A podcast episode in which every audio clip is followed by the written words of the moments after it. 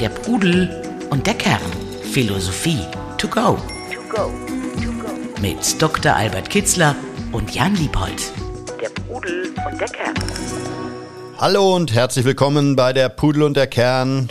Liebe Freundinnen und Freunde der Philosophie und der Weisheitslehre. Hallo, lieber Albert. Hallo Jan. Heute ein spezielles Format, ehrlich gesagt auch ein Versuch. Wir wollen mal ein bisschen Nachbetrachtung oder Nachlese betreiben. Reaktionen, die wir bekommen haben auf äh, unsere letzten Folgen, auf einzelne Themen, wo offensichtlich noch die ein oder andere Frage offen geblieben ist. Spezielle Nachfragen von Hörerinnen und Hörern, denen da noch was gefehlt hat oder die ein Thema, was wir besprochen haben, auf ihr eigenes Leben bezogen haben und da individuelle Nachfragen hatten.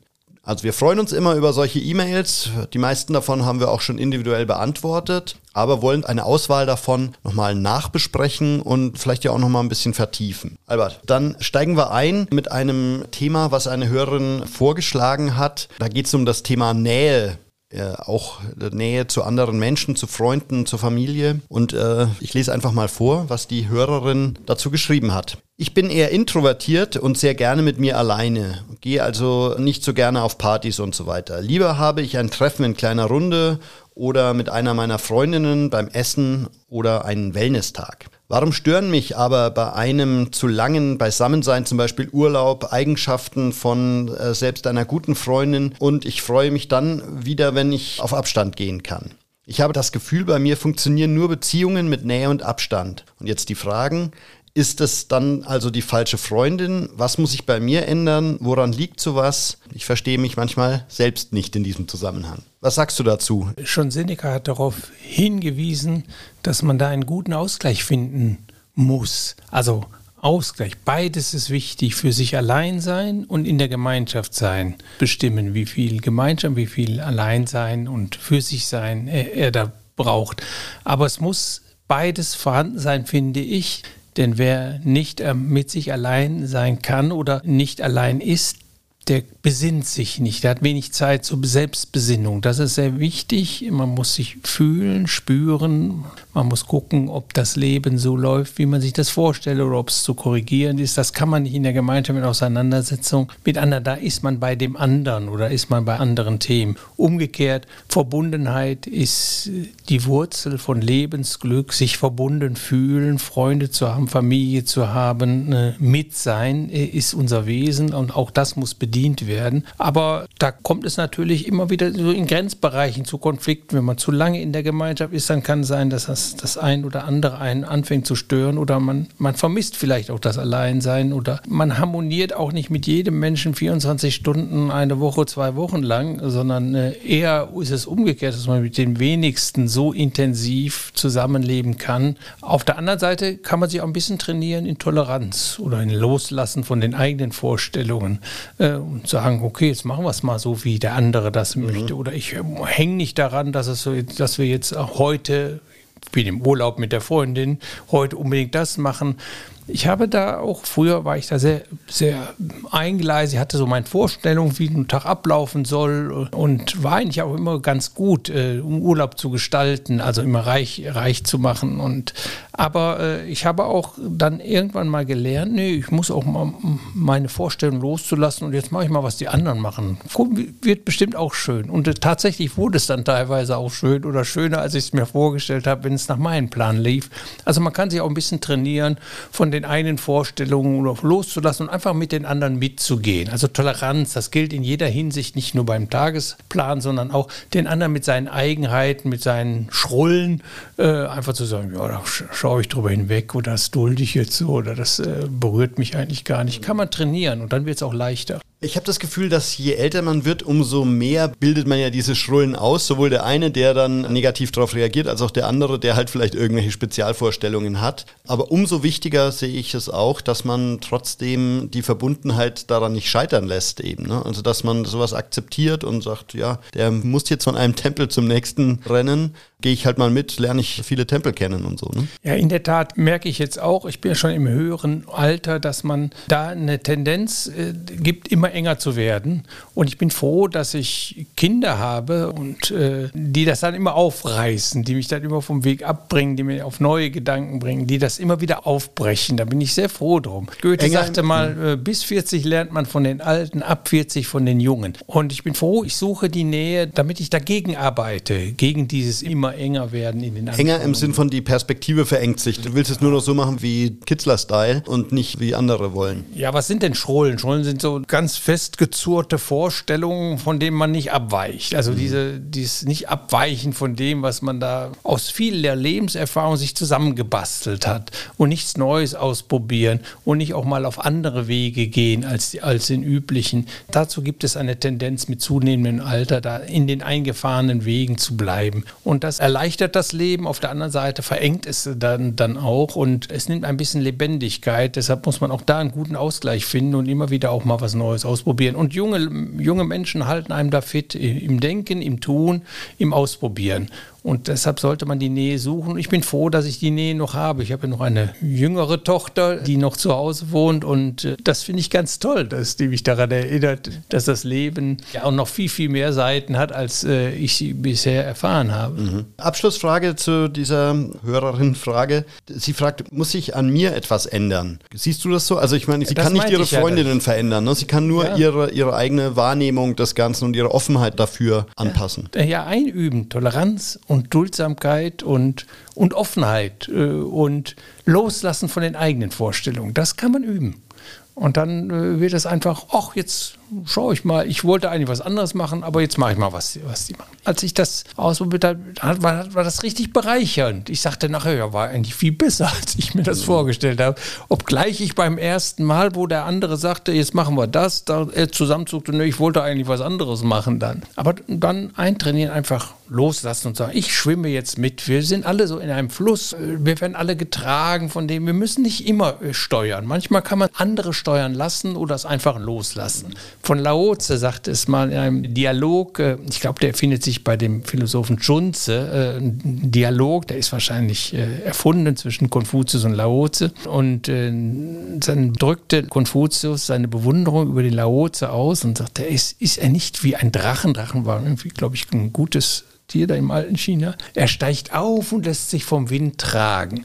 Und so, da denke ich manchmal dran. Manchmal soll man sich vom Leben tragen lassen und äh, es leicht nehmen und nicht immer äh, nach Plan oder nach den eigenen Vorstellungen die Dinge abspulen. Und vielleicht noch von mir der Hinweis, wenn man sagt, ich gehe nicht gerne auf Partys, das mag sein, aber gründet auf Erfahrungen von früheren Partys. Aber ich finde auch da muss man sich hin und wieder überwinden und einfach rausgehen, sei es auf eine Party oder welches Format auch immer, wo man halt auf andere neue Leute trifft und wo man auch mal neue Erfahrungen sammelt. Und da kann man sich auch trainieren. Man sagt sich einfach so, ich will jetzt hier nicht mein großes Glück erfinden. Ich weiß ja wieder, es gibt viel, viel Smalltalk, aber ich höre mal, wie es so ist. Ich höre mal die Menschen und ich fühle da mal ein bisschen nach und, und jedes Gespräch, was man mit mir beginnt, versuche ich mal ein bisschen persönlicher zu werden, ein bisschen tiefer zu werden. Ich probiere es einfach mal aus. Mal sehen, wer da ist. Und es sind bestimmt interessante Menschen. Und jeder Mensch ist interessant. Wenn du die richtigen Fragen stellst, wirst du da in einen Dialog kommen, der, der nicht so oberflächlich ist oder der dich erfüllt oder der dir etwas sagen kann. Ausprobieren. Aber alles hat sein Maß und jeder muss in sich. Ich bin auch kein Partygeher da, also eher auch ein Partymuffel. Aber wie du schon gesagt hast, manchmal sage ich mir, jetzt gehst du mal raus und schaust dir mal andere Menschen an und hörst dir mal, wie die denken. Und das ist auch schon wichtig. Und äh, da sollte man auch nicht äh, zu radikal sein oder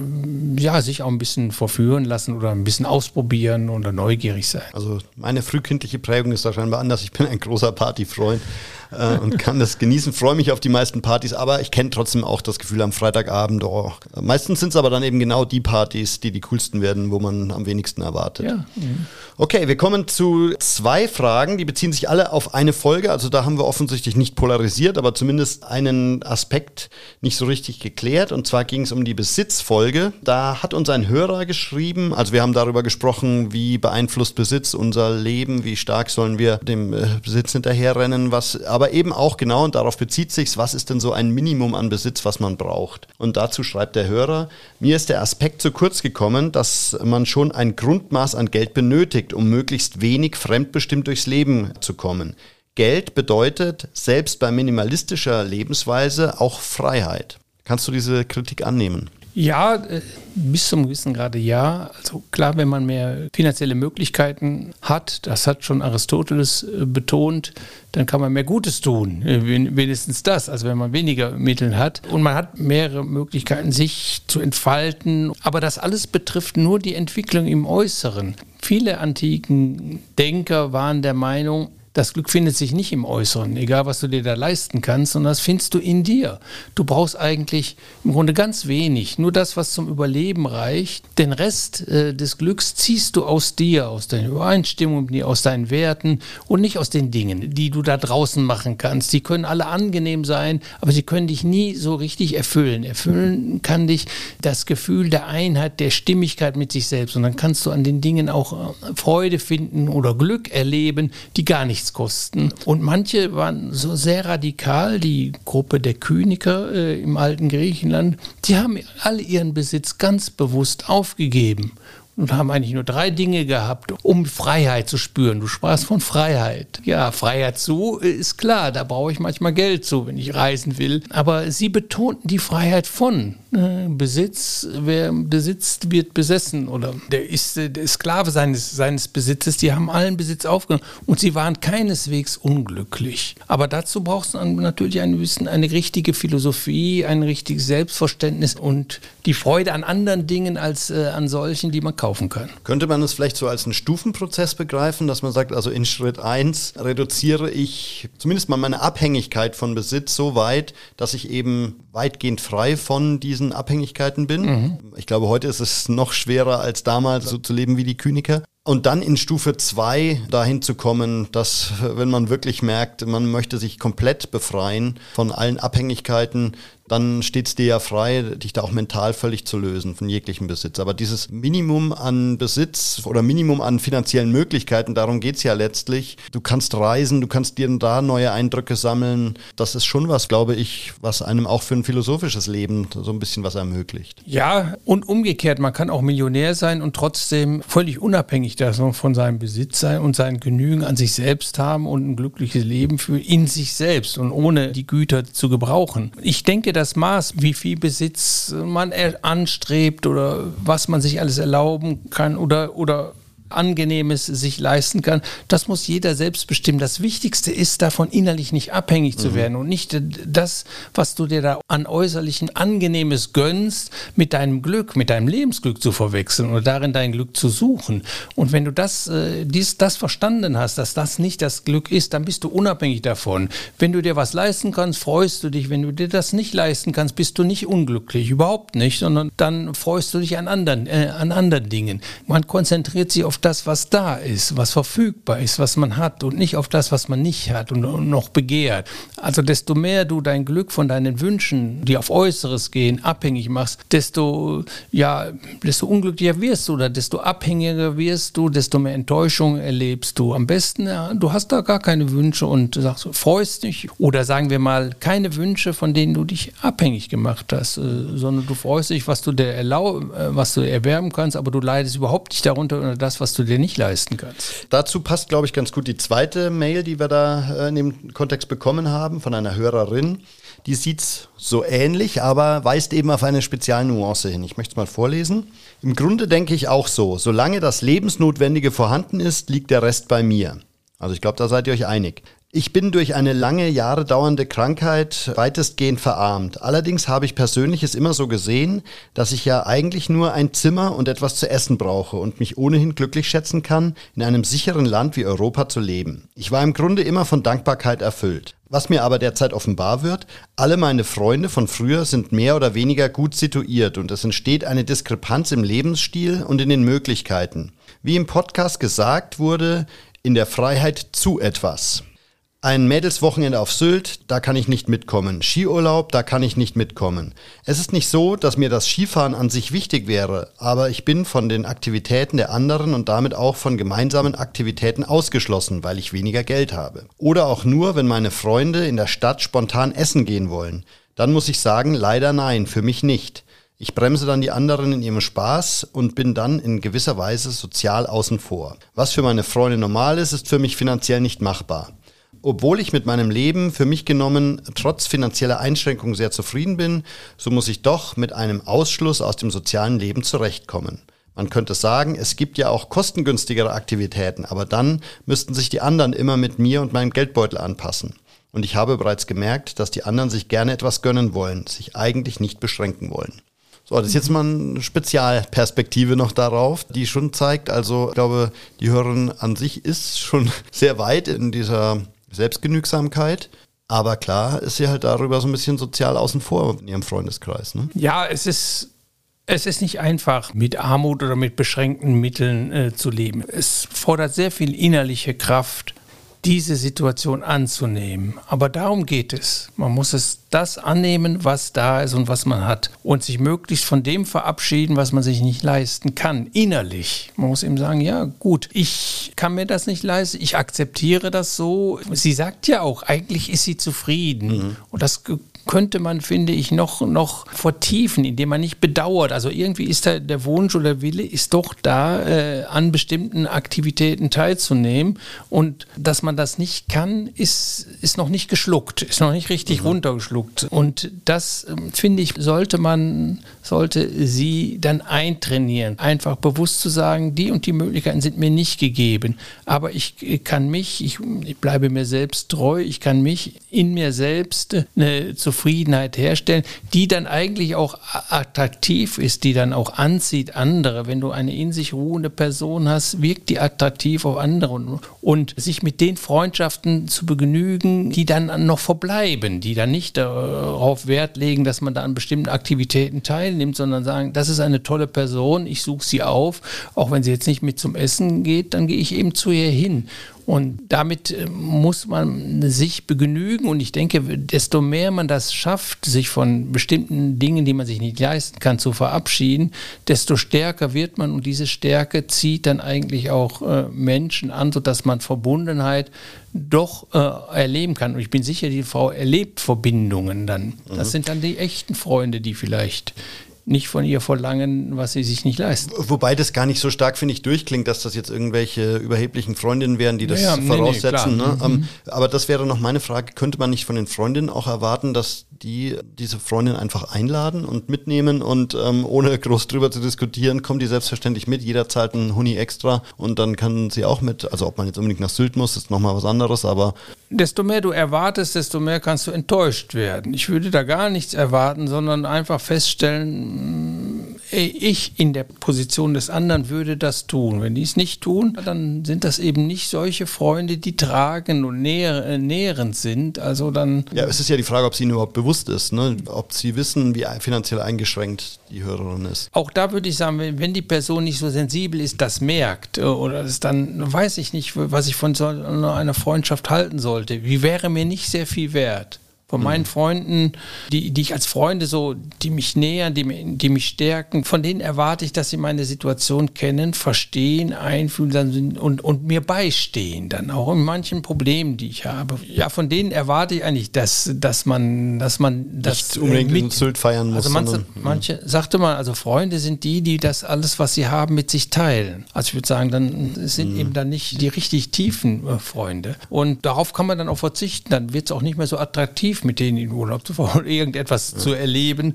weil äh, das dann doch beschränkt sind. Das sind nicht die Menschen, die ich am meisten äh, liebe. Äh, ich würde da jetzt mal ein bisschen dagegen halten, weil wir es ja auch nicht mhm. gut genug kennen einfach ne, oder nicht genug einordnen können, wie transparent das wirklich ist, die eingeschränkte finanzielle mhm. Situation. Mhm. Ich, ich glaube schon, dass es wichtig ist, ähm, da auch unvoreingenommen den Freunden erstmal gegenüber zu sein. Ja, unbedingt, ja. Ne, und dass, dass die, äh, wer weiß, wie viele Möglichkeiten, wie, wie eng die sind und man trifft sich äh, auch jenseits der Sylt-Ausflüge Züge sicherlich. Gilt das Gleiche wie die Situation. Die, die nimmt man so an, wie sie sind. Und wenn sie diese Sensibilität nicht haben, ist das, ist das auch gut. Aber innerlich würde ich dann auf den fehlenden Kontakt, da würde ich mich nicht drüber grämen, weil die Person dann doch nicht so eine Nähe hat, wie sie vielleicht in Familienkreisen mhm. oder bei echten Freundschaften da sind, wo man ein bisschen mehr erwarten kann oder, oder darf. Einfach nur nicht verurteilen sollte man überhaupt nicht Menschen, sondern genau wie die soziale Situation, die annehmen, so wie sie sind. Sie sind mhm. immer so. Aber es Oder halt bedauere, der, das Bedauern wird kleiner, wenn es so, naja, gut. Also. Oder halt der Appell einfach, dass man stärker versucht, sich in die Situation der Freunde hineinzudenken. Ja, dass man, das, das erwarte ich eigentlich von einer guten Freundschaft. Und dann in einer idealen Welt erwarte ich das auch, aber ich glaube, es ist halt ein, ein Weg dahin, den jeder gehen muss. Und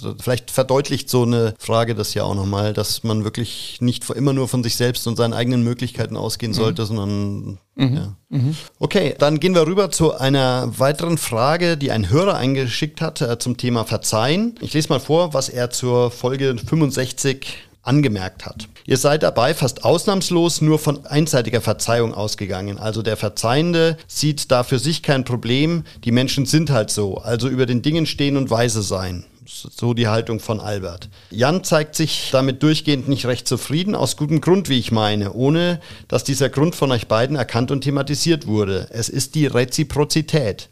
Ihr habt nicht hinterfragt, wie es denn sei, wenn man selbst fehlerhaft gehandelt hat, sondern immer nur so, wenn die anderen einem selbst gegenüber Fehler gemacht haben. Tja, und jetzt die wichtige Frage.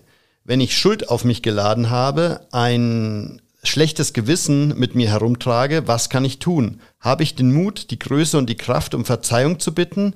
Was ist, wenn nicht? Oder wenn der Adressat schon verstorben ist? Oder wenn er nicht vergibt? Diese wichtige Facette hat mir leider in Folge 65 komplett gefehlt. Albert, was sagst du dazu? Ja, ich denke, diese Konstellation, die der Zuhörer da beschreibt, ist nicht unter dem Thema Verzeihen abzuhandeln, sondern unter dem Thema Schuld. Und darüber haben wir auch schon eine Sendung gemacht.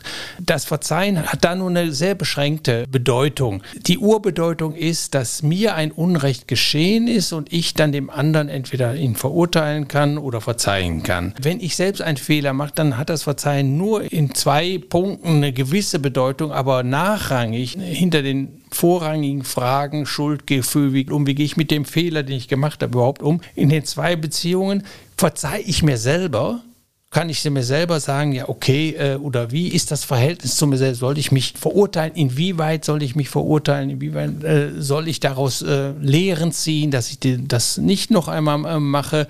Und äh, ich denke, da ist es sehr wichtig, äh, mit sich genauso milde umzugehen wie mit anderen und sich dann selbst auch zu verzeihen und sagen, hat einen Fehler gemacht, ich versuche ihn nicht nochmal zu machen. Da klingt das Verzeihen ein bisschen an, aber ich finde es da nicht zentral. Der zweite Aspekt, Aspekt ist, ob ich äh, von dem anderen Verzeihung verlangen kann, würde ich auch sagen, dass es da kein Recht zu gibt, sondern dass man die Reaktion des anderen, wenn er verletzt worden ist, dass man da nicht mehr tun kann, als zu sagen, es tut mir leid, äh, ich habe einen Fehler gemacht, ich sehe das ein, ich hoffe, es macht es nicht nochmal. Ob der andere von seinen Vorstellungen her bereit ist zu verzeihen oder sagt, nee, das vergesse ich dir nicht oder jetzt trennen wir uns oder jetzt will ich nichts mehr mit dir zu tun haben, ist in seiner Hand da habe ich keinen Einfluss drauf. Von daher finde ich das Thema äh, da auch, auch nicht so, so relevant. Ich muss damit leben, was der andere äh, tut. Ich muss, kann von mir aus nur sagen, ich habe einen Fehler gemacht, eingestehen. Es tut mir leid und äh, ich würde mich sehr freuen, wenn, wenn du darüber hinwegsehen kannst, wenn du mir das nachsehen kannst. Insofern hat der Hörer vielleicht auch recht. Das sind zwei Aspekte, die wir vielleicht nicht besprochen haben, aber die gehören, finde ich, eher in das äh, Thema Schuld, in mhm. diese Folge Schuld und wie gehe ich mit, mit meinen eigenen Fehlern Fehlern um, wenn ich andere Menschen verletzt habe. Okay. Und dann wechseln wir zur letzten Frage, die kam als Kommentar bei Spotify rein. Da schreibt ein Hörer, das Doofe ist, dass man im Sessel am Kamin nach jeder Folge sich schon wie ein Halbweiser fühlt.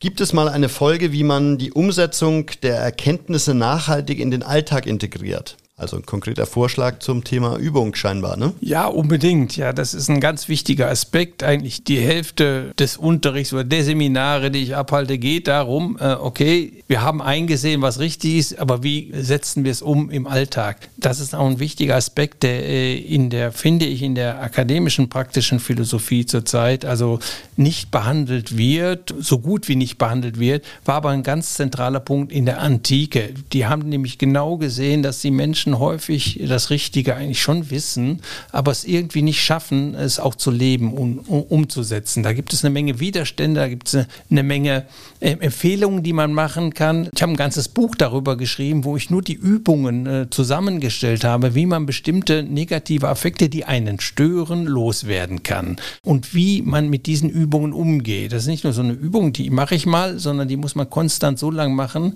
bis der Fehler oder der Mangel oder der negative Affekte irgendwie ausgelöscht ist, überschrieben ist. Das heißt, wir haben häufig wenn wir Fehler machen oder negative Effekte hervorgerufen werden, wie Angst, Sorge, Zorn, Neid, Eifersucht, Habgier, dann liegt dem etwas ein, ein gewisses Muster, ein Denk- oder Verhaltensmuster zugrunde, das bei uns abgelegt ist im Gehirn.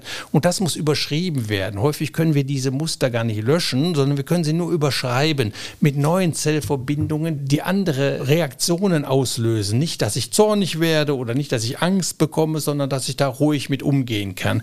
Und dazu müssen neue Zellnervenverschaltungen gemacht werden. Und die können in der Tat ist das Gehirn fähig, äh, diese Verschaltungen neu zu ordnen oder neue Zellverbände auch zu entwickeln, Zellen herzustellen. Aber das setzt voraus, dass ich dieses Verhalten, was das neue Programm einübe so lange einübe, bis die, die Zellen, die wachsen nicht auf Befehl. Ich kann sagen, so, jetzt äh, will ich in den Situationen so handeln. Dann verändert sich im Gehirn erstmal gar nichts und deshalb bleibt es bei dem alten Muster. Aber wenn ich es zehnmal geübt habe, in, diesen, in dieser Situation mich anders zu verhalten oder 15 Mal oder 20 Mal über einen gewissen Zeitraum hinaus, dann plötzlich ist eine neue Verschaltung da oben und diese Situation, die früher mal vielleicht Zorn, Angst oder so etwas ausgelöst hat, löst es nicht mehr aus. Das ist dieser Übungsprozess, der ganz wichtig ist, der eigentlich, in dem die Weise eher zum Abschluss kommt. Weise ist nicht der, der viel weiß, sondern der, äh, der es versteht, nach seinem geprüften und